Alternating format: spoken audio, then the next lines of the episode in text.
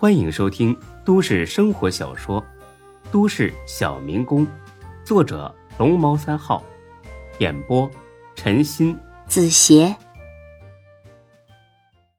第二百六十二集。丁坤的办公室里只有三个人：丁坤、韩强、沈金虎。这是坤沙集团最核心的人物了。见孙志这副样子还赶了过来，丁坤一半惊讶，一半感动。毫不夸张地说，出来混了这么多年，讲义气的人他见过，但像孙志这么讲义气的，他真是头一次遇见。他已经从赵天口中得知了事情的经过，知道孙志宁死也不扔下大飞的事儿。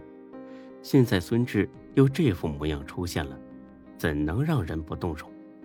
他妈的，虎子，你怎么交代的沈继龙啊？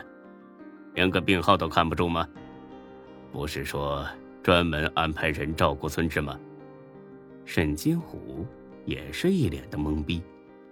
就孙志伤的那样，就是没人看着，也不太可能跑出来呀。他对孙志多了几分佩服。这小子的确不是个寻常人。丁哥，不关龙哥的事儿，是我自己偷着跑出来的。你，你让我说你什么好啊？躺下，躺下。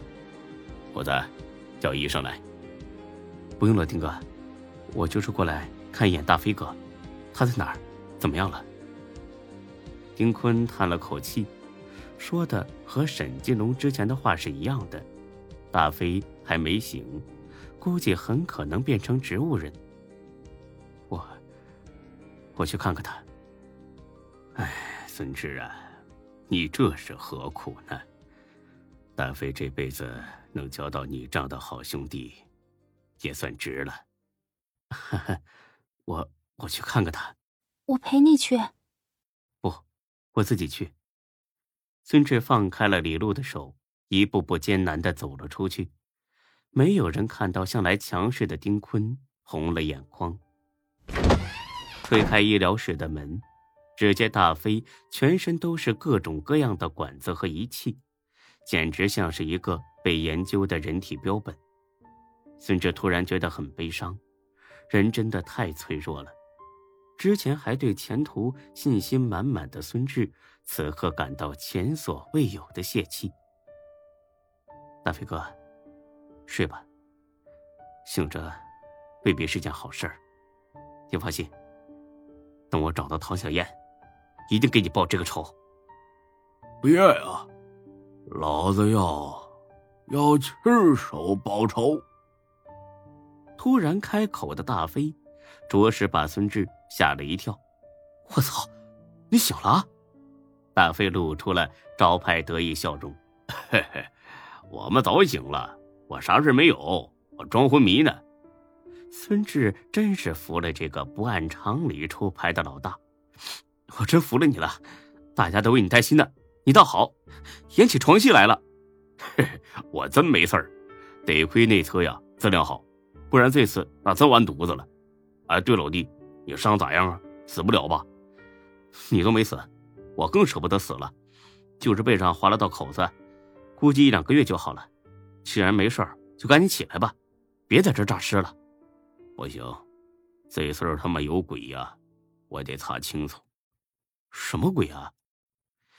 你不觉得咱们被袭击很不正常吗？我当初可是只告诉了大海，让他找上三十来个兄弟，还特意叮嘱过，让他不要告诉任何人目的地是哪儿。你说那些人怎么知道的？这个大海没问题吧？那绝对没问题啊！这也是我这辈子收的第一个小弟，我对他比对自己还好呢。那就怪了，你有没有怀疑的对象啊？有啊，韩强。韩强，这怎么可能啊？有证据吗？我没证据。但这几年啊，他一直在暗地里跟虎哥较劲儿呢。他肯定他妈想弄死我，想削弱虎哥势力。哎呀，你这种瞎猜没意义。不是瞎猜，那天进了医疗室之后，丁哥领着虎哥和韩强来看我。这小子临出门的时候，竟然露出一个很得意的笑。你说说，是不是很值得怀疑？关于韩强，孙志并不怎么了解，甚至可以说近乎陌生。但有一点他很确定：韩强是丁坤的绝对心腹。他和沈金虎是丁坤的左膀右臂，私下里难免会较劲，但是在这种场合竟然能笑出来，实在是让人有点难以置信。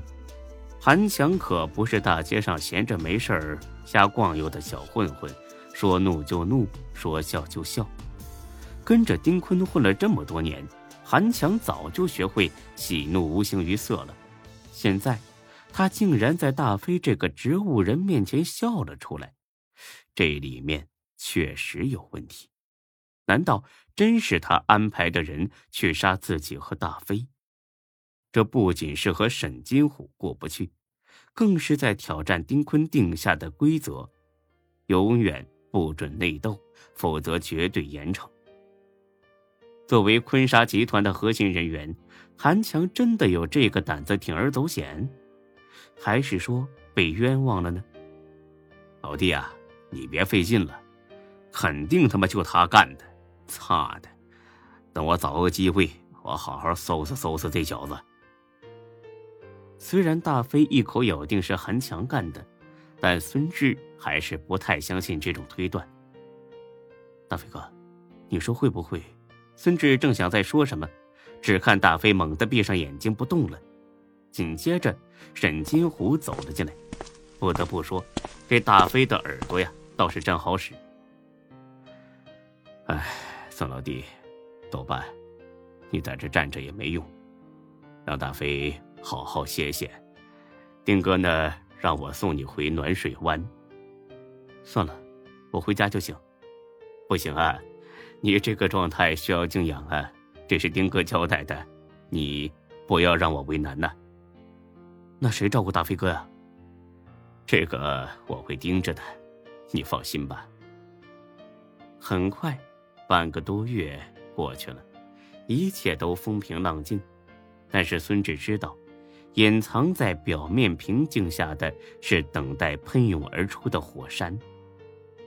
但让他纳闷的是，自己似乎被排除在这件事之外了。见孙志伤口愈合的很好。沈金虎主动的把孙志送回了家，临走还叮嘱孙志最近这段时间尽量不要出门。孙志假装答应了。